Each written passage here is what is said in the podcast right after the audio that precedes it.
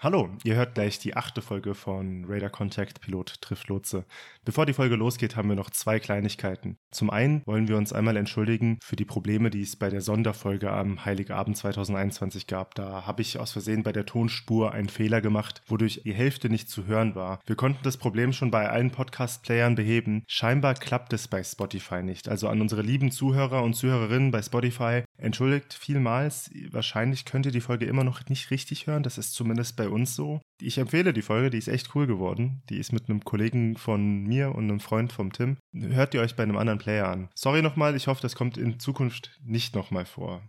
Das andere Thema, eine kurze Zwischenfrage, die wir äh, an uns selbst stellen wollen, die ich an den Tim stellen will. Tim, dein Training als Kapitän bei der Lufthansa hat wieder angefangen, oder? Das ist doch jetzt, du bist doch jetzt schon ein paar Tage unterwegs, erste Simulator-Runs durch. Erzähl mal, wie läuft's?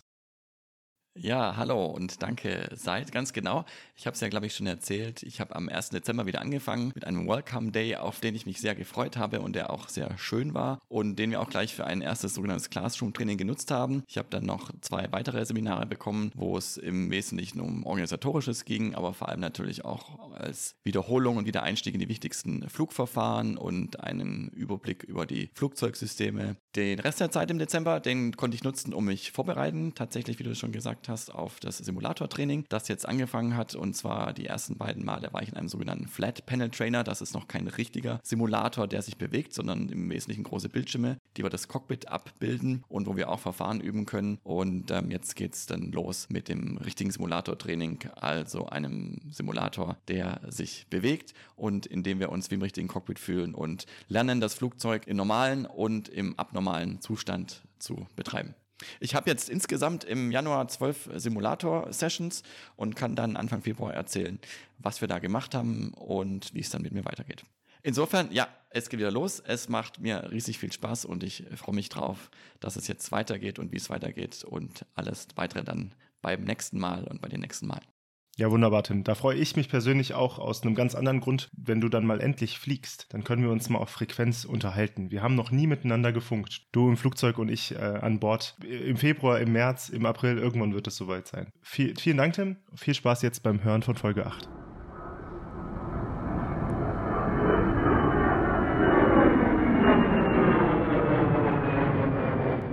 Hallo und herzlich willkommen zu einer neuen Ausgabe von Radar Contact Pilot trifft Lotse. Ich bin Tim, der Pilot. Und ich bin Seid, der Fluglotse. Hallo Seid. Ja, liebe Hörerinnen und Hörer, wir hoffen erstmal, dass ihr unsere Weihnachtsfolge gehört habt und dass ihr euch gefallen habt. Lasst gerne auch mal ein Feedback dazu da und falls ihr es noch nicht gehört habt, zieht sie euch rein. Ihr findet sie da, wo ihr auch diese Folge gefunden habt. Heute wieder eine ganz reguläre Episode und zwar zu einem Thema, für das wir uns beide unabhängig einen eigenen Titel ausgedacht haben. Die wollen wir euch auch nicht vorenthalten. Seid, wie wolltest du diese heutige Folge nennen? Ich habe ja an Reinhard May oder für die Jüngeren, so wie ich es bin, Helene Fischer gedacht, über den Wolken muss die Freiheit wohl grenzenlos sein, was ich als Fluglotse hier eindeutig verneinen muss. Ihr braucht für vieles eine Flugverkehrsfreigabe von der Flugsicherungsorganisation. Deswegen aufpasse. Genau. Und ich wollte das in Anlehnung an meine Lieblingsserie Star Trek nennen, der Luftraum unendliche Weiten. Denn wir wollen heute über Lufträume sprechen. Genau, da haben wir uns ein bisschen was überlegt. Das ist ein relativ umfangreiches Thema. Und ähm, das allererste, was Tim erwähnt hat, was mir dann auch aus meiner Akademiezeit eingefallen ist, es gibt die sogenannten Rules of the Air. Fünf Stück, richtig, Tim? Ah, fünf Rules of the Air. Ich glaube, seit du meinst die fünf Freiheiten der Lüfte. Ich habe bei Rules of the Air tatsächlich an Annex 2, das ist ein Regelwerk der ICAO, also der Internationalen Zivilluftfahrtorganisation, gedacht, das im Prinzip der Straßenverkehrsordnung entspricht. Also wo drin steht zum Beispiel, wer in der Luft Vorfahrt hat und an was wir Piloten alles beim Fliegen denken müssen und ihr Fluglotsen natürlich auch. Was du meintest, Zeit, sind, glaube ich, die Freiheiten der Lüfte. Da gibt's fünf, beziehungsweise in einer erweiterten Fassung neun die besagen, wann überhaupt ein Flugzeug durch einen Luftraum oder über einen Luftraum eines anderen Landes fliegen darf. Denn es ist nämlich so, und darauf hat sich die internationale Staatengemeinschaft schon vor vielen Jahren, nämlich 1944 in Chicago geeinigt und verständigt, dass der Luftraum über einem Land erstmal Hoheitsgebiet des Landes ist und ohne weiteres da erstmal niemand anders durchfliegen darf. Und dann haben sie diese Freiheiten der Lüfte, Freedoms of the Air, wie es auf Englisch heißt, ähm, sich ausgedacht, die eben dann äh, zulassen, unter welchen Umständen äh, Länder entweder wenn sie diesem Vertragswerk beigetreten sind, grundsätzlich anderen Fluggesellschaften und Flugzeugen erlauben, den Luftraum zu nutzen, entweder zum Durchfliegen oder auch zum Starten und zum Landen ähm, oder aber auch bilateral Absprachen treffen dürfen. Ja, da sind dann so Sachen drin, wie dass ähm, europäische Fluggesellschaften ganz frei von jedem europäischen Land zu jedem europäischen Land Flüge durchführen dürfen. Das ist zum Beispiel dann Recht, was eine koreanische oder amerikanische Fluggesellschaft nicht einfach so hätte. Aber dann gibt's ja diese Code-Sharing-Flights, wodurch man zum Beispiel, wenn man ab und zu über dem deutschen Luftraum guckt, Flieger von Korean Air von Wien nach Oslo sieht. Das ist möglich aufgrund der Five Rules of the Air und aufgrund des Code-Sharings, was die betreiben. Das ist aber relativ trockenes Zeug. Ich glaube, Tim, das stellen wir einfach mal mit einem kleinen Link in die Show Notes, wenn sich jemand dafür interessiert. Und damit wäre das abgehandelt. Ja, es ist, es ist trocken und wir können es auch hiermit bewenden lassen. Ich möchte trotzdem nur noch eins dazu sagen, weil ich das Thema, obwohl es sehr trocken ist, eigentlich auch ganz spannend und wichtig finde. Weil das ist letztendlich die Grundlage auch des internationalen Flugverkehrs. Und hat natürlich auch ganz starke wirtschaftliche Konsequenzen. Also wann Fluggesellschaften überhaupt äh, andere Flughäfen, andere Länder anfliegen dürfen, da spielt natürlich auch ganz oft politisch viel mit rein. Es ist auch so, dass diese Luftverkehrsabkommen, die dann letztendlich diese Regeln auch äh, festlegen, äh, nicht die Fluggesellschaften untereinander ausmachen, sondern das findet dann in der Regel auch auf höchst staatlicher Ebene statt. Und wenn man mal ein bisschen in die jüngere Vergangenheit guckt, da haben auch einige deutsche Fluggesellschaften damit zu tun gehabt, als zum Beispiel Russland aus politischen und wirtschaftlichen Gründen zeitweise den Einflug verweigert hat oder Druck ausgeübt hat, um da bessere Verhandlungspositionen äh, zu erwirken. Also das ist auch ein ganz spannendes politisches Thema, das da mit reinspielt. Gut, die Rules of the Air. Ähm, wer weicht wem aus? Da kommen so Sachen mit rein. Segelflugzeuge sind ja nicht so gut manövrierfähig. Die geringste Manövrierfähigkeit haben Zeppeline. War das das, was du meintest? Zum Beispiel, genau. Also wer hat Vorfahrt in der Luft? Das ist ja eine ganz spannende Frage. Wir wissen, im Straßenverkehr gilt äh, rechts vor links oder rechts hat Vorfahrt.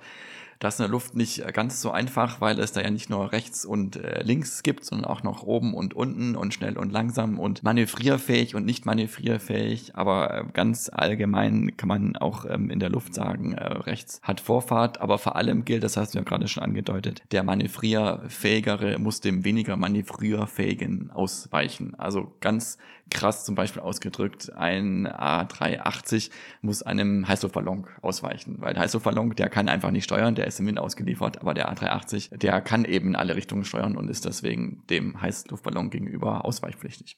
Ja, das fand ich auch immer irgendwie abgefahren. Ich habe da auch gedacht, da gilt ähnlich wie im Straßenverkehr das Recht des Stärkeren, was natürlich im Straßenverkehr offiziell nicht gilt. Aber genau diese Konstellation, dass ein Frachter oder eine zivile Flugverkehrsmaschine mit 500 Menschen an Bord dem kleinen Segelpiloten ausweichen muss, ist einfach cool. Also da wird es auch einem ein bisschen grummelig im Bauch, wenn man sich vorstellt, dass da ein A380 oder auch eine 777 oder was auch immer auf einen zukommt und die müssen ausweichen.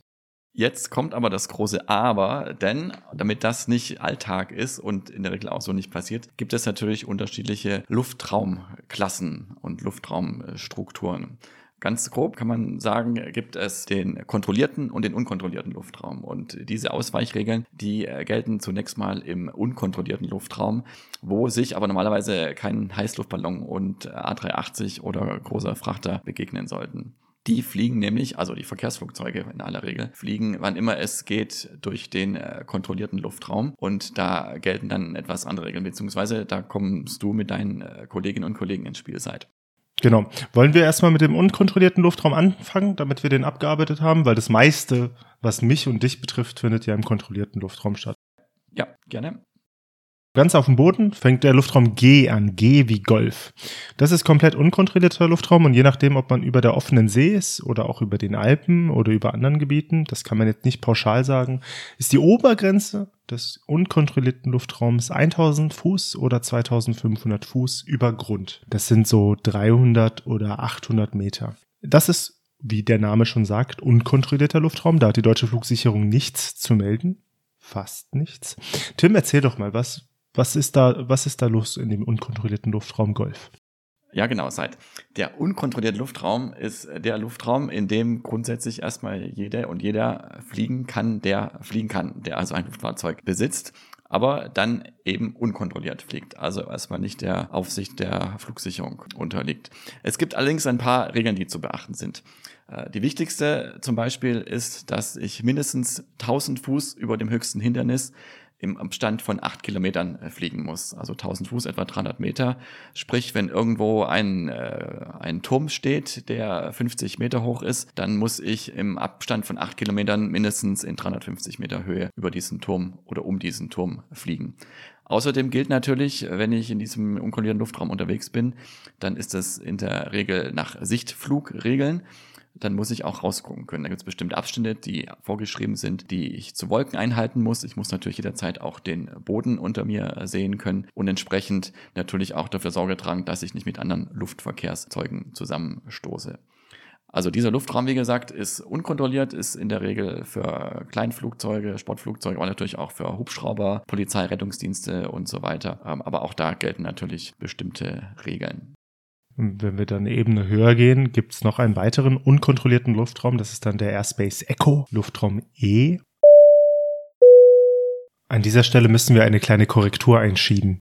Wir haben eben gerade vom Luftraum Echo als unkontrollierten Luftraum Echo gesprochen. Dasselbe machen wir später noch zweimal, einmal bei Minute 9,55 und bei Minute 12. Sorry dafür, das ist natürlich Quatsch. Der Luftraum Echo ist kontrolliert. Der einzige unkontrollierte Luftraum ist der Luftraum Golf. Die einzige Besonderheit beim kontrollierten Luftraum-Echo ist, dass nur Instrumentenflieger zu anderen Instrumentenfliegern gestaffelt werden. Falls irgendwelche Flieger nach Sichtflugregeln im Spiel sind, so müssen die Flieger untereinander nach Sichtflugregeln auch ausweichen und aufeinander aufpassen. Sorry für die falsche Info. Da gibt es schon deutlich mehr Feinheiten, Unterscheidungen, aber grundsätzlich kann man sagen, der geht über Festland bis Flight Level 100, also bis 10.000 Fuß ungefähr. Die Umrechnung ist nicht ganz eins zu eins, aber so knappe drei Kilometer. Und über den Alpen geht es bis Flight Level 130 hoch, also ungefähr vier Kilometer höher. Im Airspace Echo darf auch jeder fliegen, wie er will, kann man fast sagen, aber es gibt ein paar Einschränkungen, die da wären.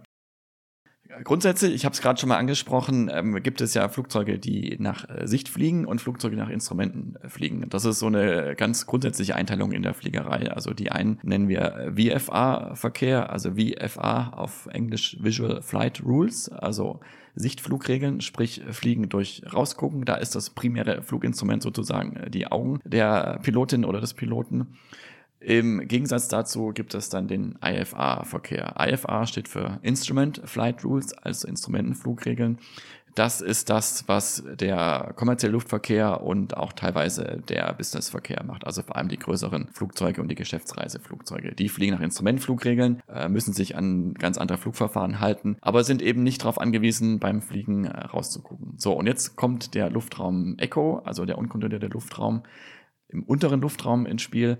Da ist es wieder so, die, die nach Sicht fliegen, also nach VFA, Visual Flight Rules, müssen auch wieder gucken, dass sie mit keinem anderen zusammenstoßen, beziehungsweise sind ausweichpflichtig, wenn sie einem anderen Flugzeug ähm, in die Quere kommen. Da helfen Seid und seine Kollegen, wenn sie Kapazität haben, mit Verkehrsinformationen, sagen also einem auch, wo die anderen Flugzeuge gerade sind, auch wenn sie äh, nur nach Sichtflugregeln fliegen und gar nicht unbedingt mit der Flugsicherung sprechen. Das erkennen die anhand der Transpondersignale. Da verweisen wir auf Episode 1 und 2.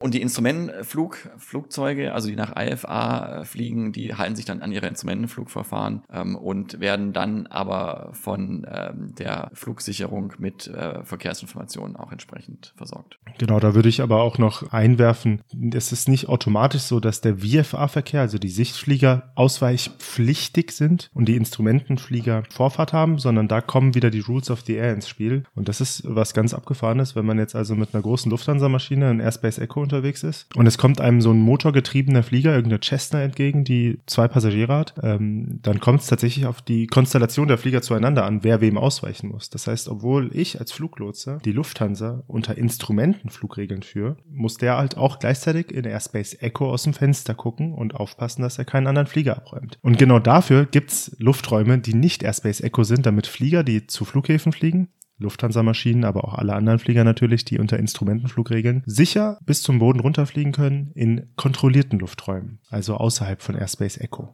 Wollen wir ein bisschen darüber reden, Tim? Genau, das ist natürlich gerade für meine Kollegen und mich relevant mit unseren Verkehrsflugzeugen Flughäfen ansteuern. Es gibt eine Handvoll, auch in Deutschland, äh, da gibt es diesen kontrollierten Luftraum äh, nicht. Da ist in der Regel aber auch nicht viel los, zumindest nicht viel Verkehr mit großen Flugzeugen. Aber umso wichtiger natürlich, wie du es ganz richtig gesagt hast, äh, dass wir da rausgucken und falls wirklich mal ein anderes Flugzeug in der Nähe sein sollte, dann auch den ausweichen können und, und müssen. Ansonsten gibt es, wie du gerade richtig gesagt hast, die kontrollierten Lufträume. Das ist entweder Luftraum äh, Charlie, also C oder D wie Delta. Also ihr merkt schon, das sind alles Buchstaben. Äh, am Ende hört es dann bei A auf, also von A bis G. Wir sind jetzt bei, bei C und D, das sind die kontrollierten Lufträume, die auch runterreichen können bis an den Boden dann die sogenannten Kontrollzonen um die Flughäfen außenrum.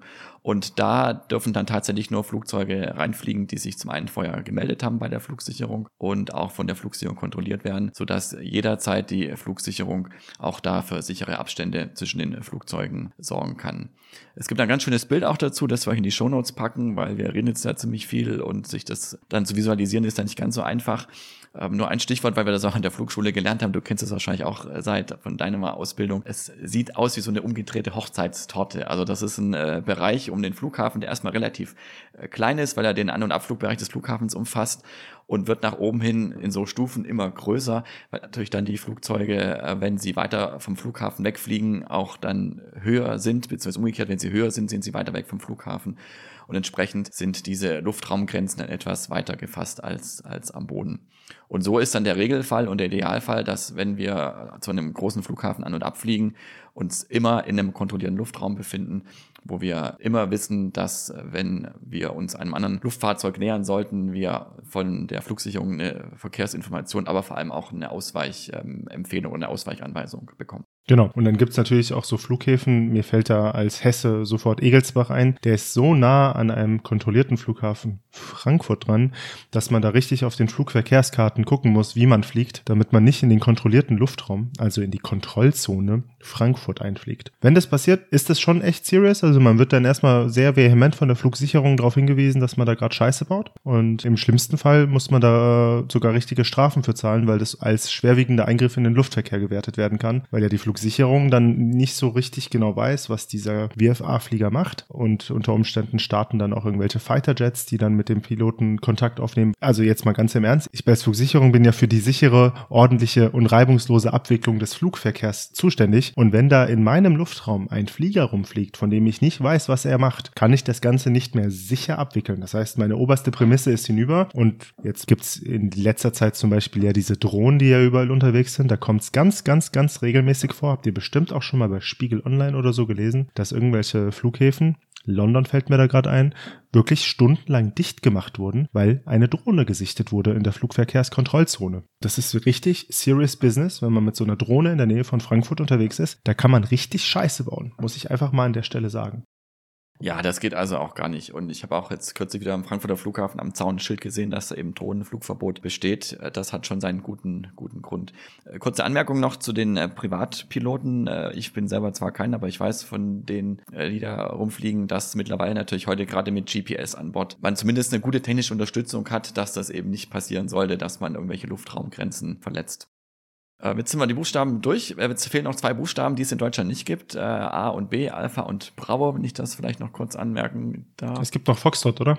Es gibt auch noch Foxtrot, ja, aber das ist ein echter, echter Exot. Ich weiß nicht, ob es noch in Deutschland gibt. Foxtrot ist doch um Flughäfen rum, nicht kontrolliert, aber was? Kann kurzzeitig aktiviert werden und wird dann zur, äh, zur Kontrollzone für IFA-Verkehr, der da landet. Also ich weiß noch, als ich an der Flugschule war, ich glaube, das ist auch nicht mehr Schwäbisch Hall war so ein Platz, der äh, so ein Temporary Airspace Foxtrot hatte, wenn da mal ein IFA-Verkehr ankam.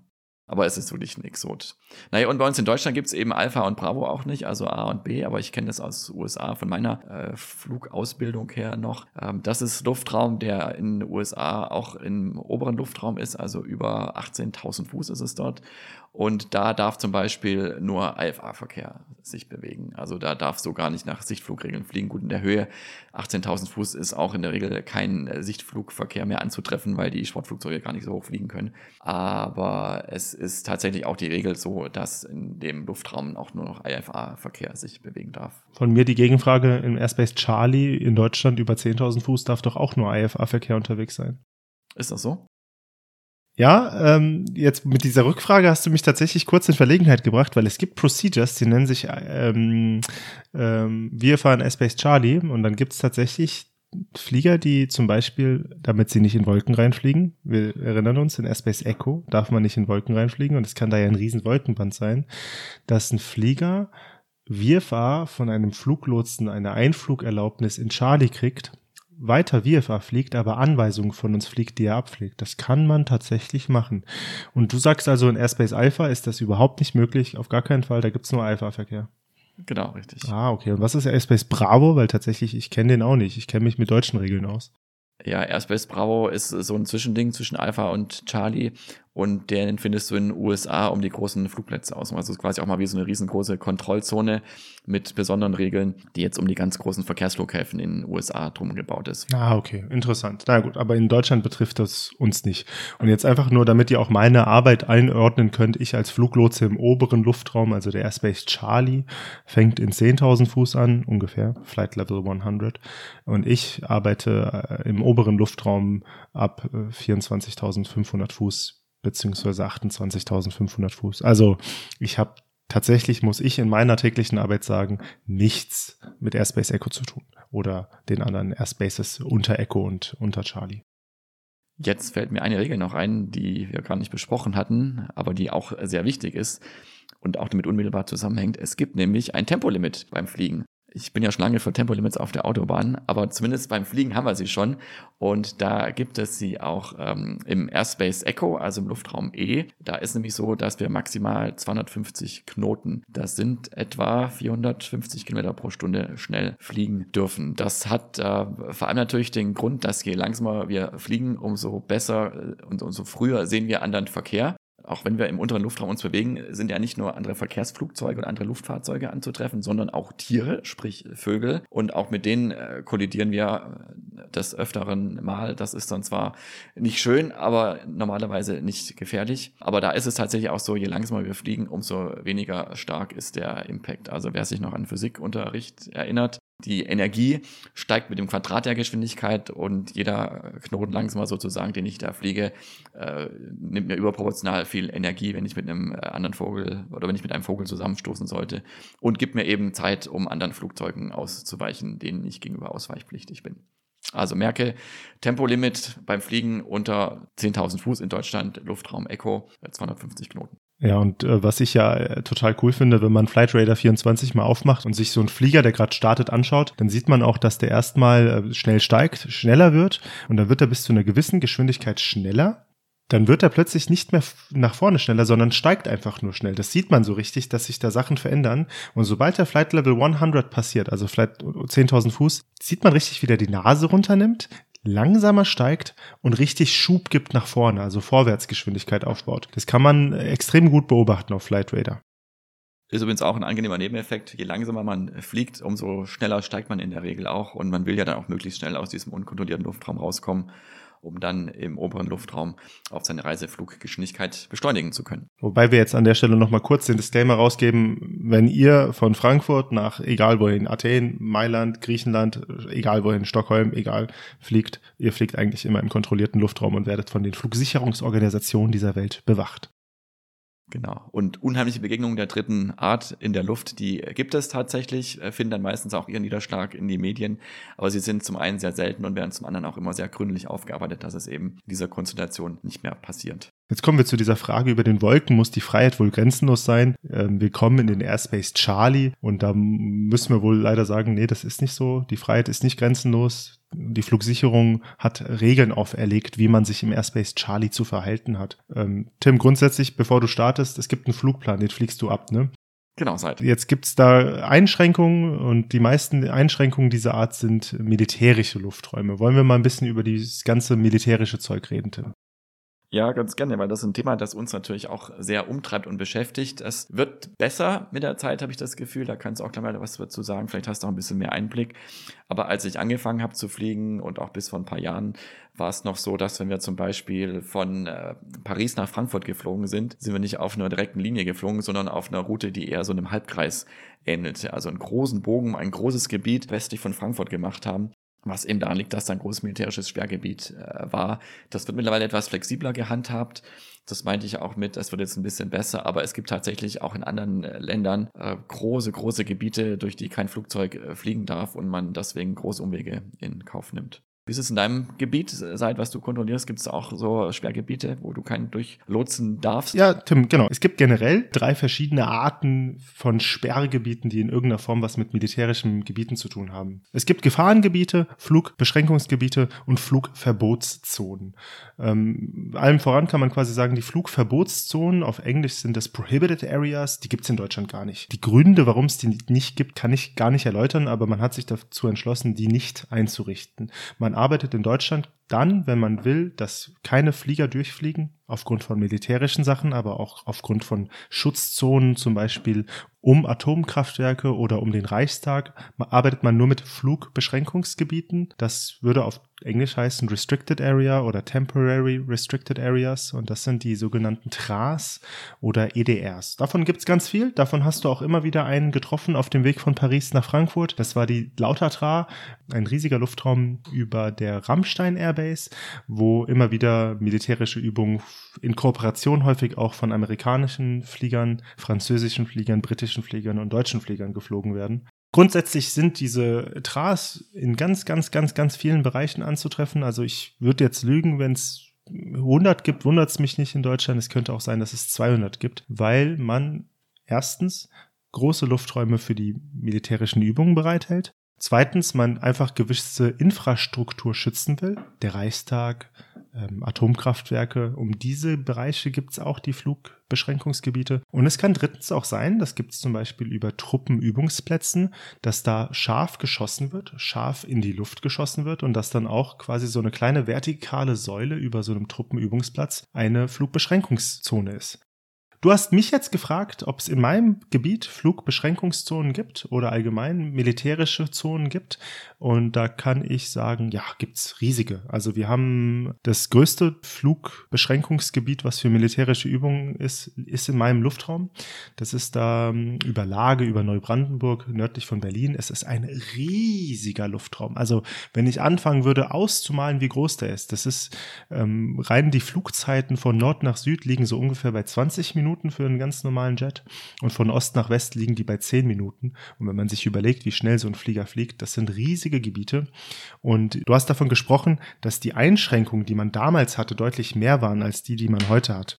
Das liegt an der zivil-militärischen Integration des Luftraums, dass im Prinzip die Militärs immer mehr ihre Lufträume abgeben an uns, damit wir die nutzen können und die Militärs dann wiederum die Flugräume nur dann aktivieren, wenn sie sie auch brauchen. Äh, wenn das jemanden interessiert, in der Praxis wird das mit sogenannten Flight Buffer Zones gemacht und dann wird quasi, wenn man einen Flugplan aufgibt, geguckt, ob der Airway oder die Route, die man aufgegeben hat im Flugplan, durch so eine Flight Buffer Zone Zone führt. Und die Flight Buffer Zone hat dann eine gewisse Activation Time, eine gewisse Aktivierungszeit. Und innerhalb derer darf man da einfach nicht durchfliegen. Der Flugplan wird dann wirklich von Eurocontrol, vom Network Manager, abgelehnt. Und dann muss man sich überlegen, oh, da muss ich ja wohl um dieses Gebiet drumherum fliegen. Ja, und mit diesen Flight Buffer Zones ist es quasi so sichergestellt, dass, äh, wenn der Luftraum nicht aktiv ist, jeder kreuz und quer auf dem kürzesten Weg fliegen kann. Und wenn sie aktiv ist, dann muss man teilweise auch einen Umweg von 10 Minuten in Kauf nehmen. An der Stelle, äh, ich bin mir natürlich nicht sicher, wie das dort läuft, aber möchte ich kurz auf China verweisen und Flight Radar 24. Ich glaube, da gibt's Lufträume, die kann man sich gar nicht ausmalen, wie groß die sind. Wenn man sich einfach mal irgendeinen so Flieger anschaut, der da gerade irgendwie in Shanghai oder Peking gestartet ist, was die für Umwege fliegen. Ich weiß es natürlich nicht, ne? Das ist ja gemutmaßt, aber ich glaube, das liegt an militärischen Übungsgebieten, weil solche großen Umwege fliegt man in Deutschland, in Europa nur, wenn militärische Gebiete aktiv sind.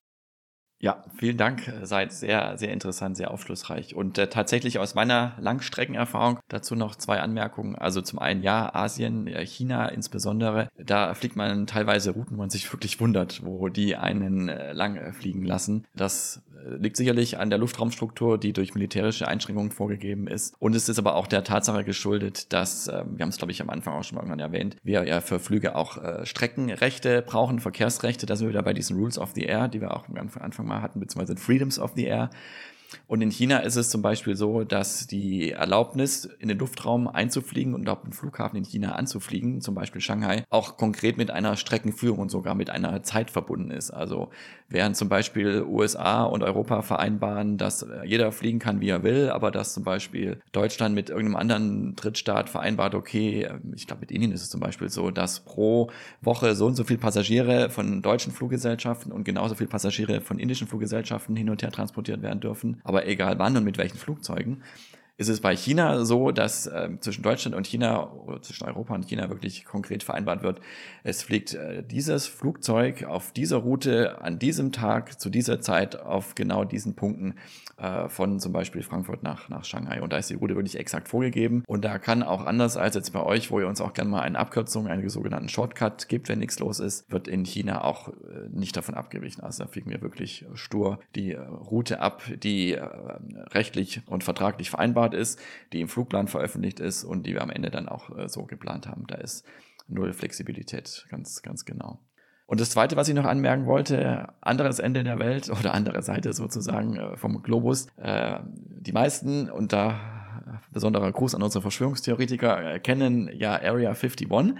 Und es gibt tatsächlich in USA auch eine Restricted Area, die heißt natürlich nicht Area 51, die heißt R4808N und ist ein riesengroßes Gebiet äh, nordwestlich von Las Vegas, wo sich angeblich auch äh, Testfluggelände befinden. Und das ist das, was äh, populär wissenschaftlich oder im Allgemeinen gut als Area 51 bezeichnet wird. Aber tatsächlich verbirgt sich dahinter ein riesengroßes ähm, Sperrgebiet. Interessanterweise keine Prohibited Area, sondern nur in Anführungszeichen eine Restricted Area. Aber auch da führen alle Luftstraßen weiträumig außenrum und keine durch oder drüber. Ja, weil du jetzt gerade die Prohibited Area und die Restricted Area er erwähnst, wir hatten noch eine dritte Art des Luftraums und das ist das Gefahrengebiet, auf ähm, Englisch Danger Area. Da gibt's in Deutschland auch ein paar. Üblicherweise werden die eigentlich nur über der offenen See eingerichtet. Das hat ähm, zwei Gründe. Einmal, wenn man über dem Hoheitsgebiet einen Luftraum sperren will, lässt sich das deutlich einfacher mit einer Restricted Area machen. Es ist bei der Gefahren-Area, bei der Danger-Area so, dass man da sogar durchfliegen dürfte. Ähm, es wird in den Luftfahrkarten und in den AIPs und NOTAMs veröffentlicht, dass da Gefahren für den Luftverkehr bestehen, aber jeder darf durchfliegen. Der andere Grund ist, das ist eher einer, der mit internationalem Recht zu tun hat, man darf außerhalb des Hoheitsgebietes eines Landes Lufträume nicht sperren. Das darf niemand. Im Prinzip außerhalb der 12-Meilen-Zone eines Landes, plump gesagt, darf jeder fliegen, wie er will. Aber das sind jetzt wieder internationale Verträge. Staaten haben das Recht, dort Gefahrengebiete einzurichten und auf sie hinzuweisen. Und dann ist es häufig so, dass innerhalb des kontrollierten Bereichs eines Landes, jetzt in dem Fall von Deutschland, über der Hohen See Gefahrengebiete eingerichtet sind, wo man andere Formen von Übungen durchführen kann als über Festland. Und durch diese Gebiete darf man durchfliegen. Man sollte es besser nicht machen, weil man ja nie weiß, wann dort äh, geflogen wird. Und wir als Flugsicherungsorganisation, wir führen unseren Verkehr einfach auch außen drumrum, weil das sind meistens gar nicht so große Gebiete. Wobei es in der Regel immer noch die dritte Dimension gibt. Also oft sind solche Lufträume auch dann vertikal beschränkt, also gehen oft gar nicht auch bis hoch in Reiseflughöhe von Verkehrsflugzeugen und dann kann man da auch ohne weiteres drüber fliegen. Ja, ähm, wenn du jetzt gerade die dritte Dimension erwähnst, richtig, Tim, es gibt zum Beispiel auch eine Area, die ist die Grafenwöhr Area, die gehört den Amis nordöstlich von Nürnberg. Die geht bis 30.000 Fuß. Das ist für den ähm, Streckenverkehr quasi nie ein Problem. Genauso gibt es andere Gebiete, die gehen nur bis 35.000 Fuß. Das ist dann für Teile des Streckenverkehrs ein Problem. Ich habe vorhin über das größte Übungsgebiet Deutschlands gesprochen. Das Teil nennt sich MVPA, Military Variable Profile Area. Und im Endeffekt besteht das Ding aus, ich glaube, 14 oder 16 einzelnen Kästchen, die sehr flexibel zusammengestellt werden können und auch in ihrer Höhe variieren können. Also wenn man, ich, ich schlüpfe mal in die Rolle eines Bundeswehr-Luftwaffengenerals, ich habe jetzt heute drei Flieger zur Übung, ich brauche nicht so viel Luftraum, dann buche ich sechs Kästchen, die alle nur bis 35.000 Fuß gehen. Dann hat man dann schon auch ein großes Gebiet, aber die Einschränkungen für den zivilen Luftverkehr sind nicht so groß. Wenn man jetzt aber im Verbund große Übungen durchführen will, da gibt's dann teilweise auch die Konstellation, dass da wirklich 20 Eurofighter fliegen, da langen einem sechs Kästchen nicht. Dann bucht man das gesamte Gebiet mit allen Erweiterungen links, rechts, Norden, Süden. Das ist wirklich irre, was dann los ist. Das sind dann die Situationen, wo das räumliche Vorstellungsvermögen gefragt ist, weil das ist dann wirklich so auch ein geschachteltes Teil. Teilweise gehen die Lufträume dann bis 66.000 Fuß hoch, also 22 Kilometer Höhe. Man ist dann schon in der Stratosphäre, wenn man da drüber fliegen wollen würde. Side Fact. Kontrollierter Luftraum über Deutschland geht nur bis 66.000 Fuß. Also ich könnte dich gar nicht drüber führen. Du müsstest dann im Weltall unkontrolliert fliegen, Tim, wenn du drüber willst. Anderer Side weg, zivile Flieger können nur bis 43.000 Fuß. Das sind äh, irgendwelche Militärjets, die dann drüber könnten. Ähm, und dann haben, haben die aber auch untere Luftraumgrenzen. Also dann kannst du plötzlich unterhalb des militärischen Gebiets in 33.000 Fuß durchfliegen und hast über dir plötzlich sieben Eurofighter, die dich kreuzen. Ich stelle mir das total geil vor. Wahrscheinlich ist es gar nicht so geil. Falls jemand ähm, etwas über den Sinn und Unsinn von militärischen Übungen in Luftraum wissen will, da habe ich mal einen total geilen Podcast gehört von Omega Tau wir hatten, glaube ich, schon mal auf den verwiesen, Folge 376, Luftkampf, mit zwei Piloten des taktischen Luftwaffengeschwaders Steinhoff in Lage.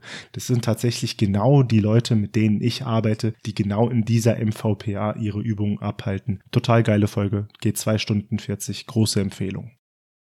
Danke, Seid. Ich möchte nochmal auf das Thema Flexibilität zu sprechen kommen, weil ich das ganz spannend fand und da auch nochmal den Bogen schlagen zu der Aussage vorhin, dass es besser geworden ist mit der Luftraumstruktur und wir nicht mehr so viel Umwege fliegen müssen. Und zwar gibt es ja mittlerweile sogenannte Free Route Airspaces, FRAs heißen die. Ähm, um ein bisschen in die Geschichte zu gehen, also vor vielen Jahren war es in der Fliegerei noch so, also vor ganz vielen Jahren, dass Flugzeuge von Funkfeuer zu Funkfeuer geflogen sind. Da gab es noch kein äh, GPS, da gab es äh, nur Navigationssysteme und Geräte, die wir an Bord hatten, mit denen wir Bodenstationen anpeilen konnten. Und so hat man sich quasi von Funkfeuer zu Funkfeuer quasi wie elektronische Leuchttürme gehangelt. Zwischen den Funkfeuern waren die sogenannten Luftstraßen. So, dann kam irgendwann äh, GPS und modernere Navigationssysteme dazu, gehört auch zum Beispiel äh, Trägheitsnavigation, äh, IRS. Und mit diesen wurde es möglich, auch Punkte anzusteuern, die nicht über Funkfeuern lagen, sondern die irgendwo im Raum lagen. Stichwort Area Navigation, also Flächennavigation. Ähm, auch zwischen diesen Punkten gab es dann noch Luftstraßen. Die Punkte wurden dann oft mit ganz fantasievollen Namen benannt, die in der Regel aus fünf Buchstaben bestanden. Äh, die benutze ich auch heute noch teilweise seit, vor allem wenn es um Übergaben zu den Nachbarsektoren geht. Äh, und der neueste Trend, und das finde ich eine ganz großartige Entwicklung, und da wird es sicherlich hingehen, ist der sogenannte Free Route Airspace, dass ganze Lufträume bis hin zu ganzen Ländern ähm, sagen, wir haben gar keine Wegpunkte mehr und gar keine Luftstraßen mehr, sondern wir geben Freigaben direkt von einem Einflugpunkt zum anderen Ausflugpunkt oder irgendwo dazwischen. Aber da kannst du dir noch ein bisschen mehr Details dazu erzählen, weil ich kenne es nur aus der Nutzerperspektive, dass wir immer mehr direkt Freigaben bekommen und auf den Karten äh, es mittlerweile sehr aufgeräumt aussieht, weil gar keine Luftstraßen mehr drauf eingezeichnet sind. Um noch eine kurze Anekdote wegen Funkfeuern ähm, zu erwähnen und komischen und sehr fantasievollen Namen, die wir dann wiederum für die GPS-Punkte, die wir heute haben, für die äh, Flächennavigation haben. Funkfeuer werden immer weiter abgeschaltet. Die braucht man einfach heute nicht mehr.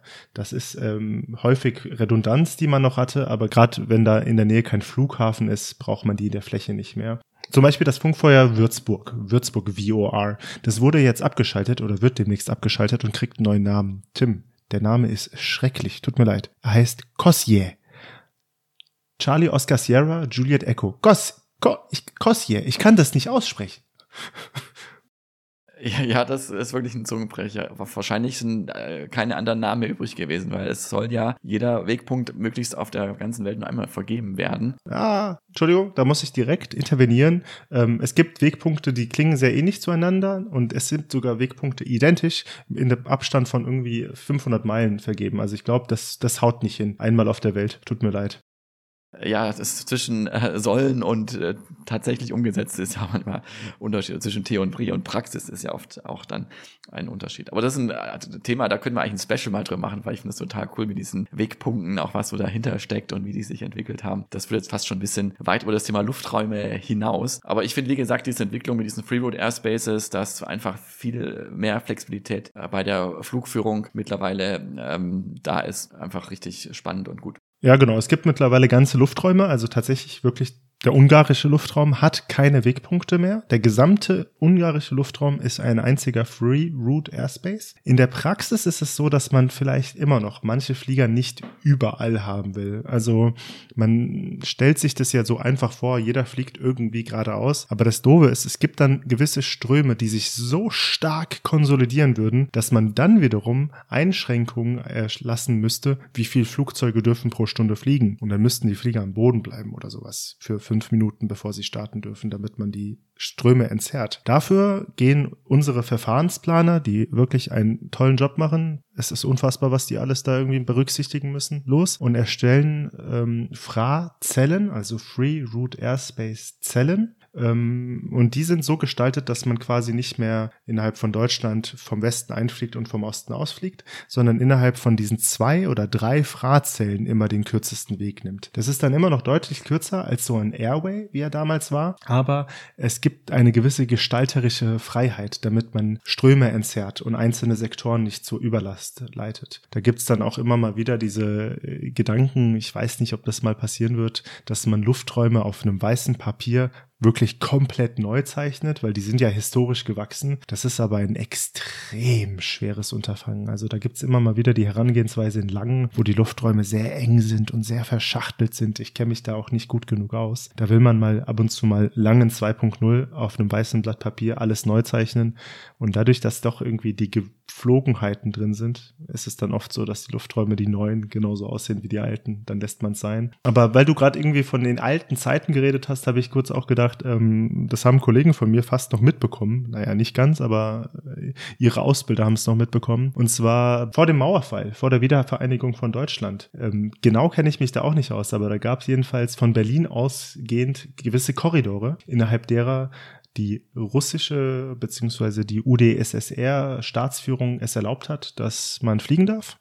Und dann gab es den Korridor von Berlin nach London, den Korridor von Berlin nach Paris und den Korridor von Berlin nach Frankfurt. Und der stand jeweils unter der Kontrolle der Briten, der Franzosen und der Engländer. Und das stelle ich mir krass vor, weil da konntest du quasi fünfmal nördlich fliegen, fünfmal südlich. Und sobald du da außerhalb dieses Bereichs geflogen bist, warst du in feindlichem Hoheitsgebiet. Und wenn du dann plötzlich über diesen fremden oder feindlichen Hoheitsgebiet, ich meine, vor dem Mauerfall, eiserner Vorhang, kalter Krieg, da war die Terminologie noch ein bisschen anders als heute. Ähm, wenn du da plötzlich eingeflogen bist, musstest du halt wirklich damit rechnen, dass plötzlich der Russe also irgendwelche Mix vom, von der UdSSR aus, aufsteigen und dich abfangen und gucken, was du da machst und dich zur Landung zwingen. Also das waren noch andere Zeiten. Heute ist es so, wenn ich zum Beispiel einen Flieger habe und den irgendwo langführe und ich müsste mal für eine Abkürzung beim Polen oder beim Tschechen, also bei denen im Luftraum durchfliegen, dann rufe ich da an und kriege freundlicherweise sofort meine Einflugerlaubnis. Das ist alles sehr kameradschaftlich. Das ist unfassbar toll, wie das heute funktioniert.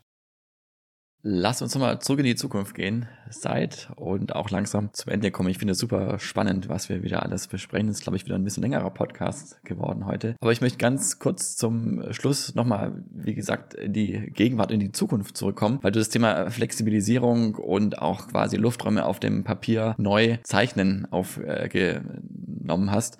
Wenn wir das Ganze ein bisschen weiter denken, und das führt uns eigentlich wieder zum Anfang an diese Episode zurück, wäre es ja schön, wenn wir in ganz Europa einen einheitlichen Luftraum hätten. Und das ist ja keine Idee, die ich habe, sondern das ist eine Idee, die in Europa schon lange, lange, eigentlich schon mehrere Jahrzehnte rumgeistert. Unter diesem Stichwort Single European Sky, also vereinheitlicher europäischer Luftraum, wo wir wirklich versuchen wollen, die Lufträume oder den Luftraum am Ende so zu gestalten, dass er sich an den Flugrouten orientiert und möglichst effiziente Flugdurchführung ermöglicht und sich nicht an irgendwelchen Landesgrenzen aufhält auffällt. Und das ist halt leider nach wie vor noch der größte Hemmschuh bei der Umsetzung dieses Projekts, dass eben der Luftraum immer noch nationales Hoheitsgebiet ist. Da sind wir wieder bei äh, äh Freiheiten der Lüfte und Chicago Convention 1944. Und bis da die Länder über ihren eigenen Schatten springen und es schaffen, eine einheitliche, sinnvolle europäische Luftraumstruktur zu schaffen, wird das möglicherweise auch ein bisschen dauern. Aber ich finde auf jeden Fall, das ist ein äh, Ziel und eine Vision, die wir haben sollten und die uns auch ein ganzes Stück voranbringen würde. Zumal, wie auch immer wieder zu hören ist, mit Blick auf Nachhaltigkeit es auch enorme Einsparpotenziale, gerade zum Beispiel beim CO2-Ausstoß, man redet davon über 10 Prozent, ähm, bringen soll.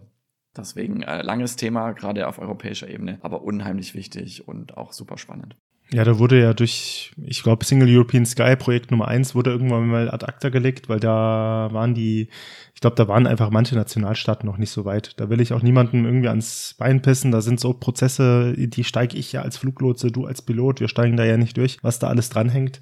Da geht es um Hoheitsrechte, da geht es aber auch um Geldströme. Es geht einfach auch darum, dass Flugsicherung ein sehr teures Produkt ist. Also es ist unfassbar teuer, Flugsicherung zu betreiben. Aber da gibt es ja den Spruch, if you think safety is expensive, try an accident. Also das ist einfach, hat auch seinen Sinn, dass es so teuer ist. Und wenn man sich dann vorstellt, dass dann irgendwie das Geld gerechter verteilt wird, aber die einzelne Flugsicherung bleibt noch so teuer und dann haben natürlich, hat jeder Nationalstaat seine eigenen Interessen. Aber absolut, also wenn ich mir überlege auch, dass wir allein in Deutschland drei, vier verschiedene Flugsicherungssysteme haben, allein schon da ist eine Vereinheitlichung sinnvoll, weil die Systeme natürlich auch immer Schnittstellen brauchen zueinander. Und das kann man sich ja vorstellen. Je größer die Anzahl an Teilnehmern ist, die unterschiedliche Sprachen sprechen, desto schwieriger wird es auch, die Schnittstellen bereitzustellen.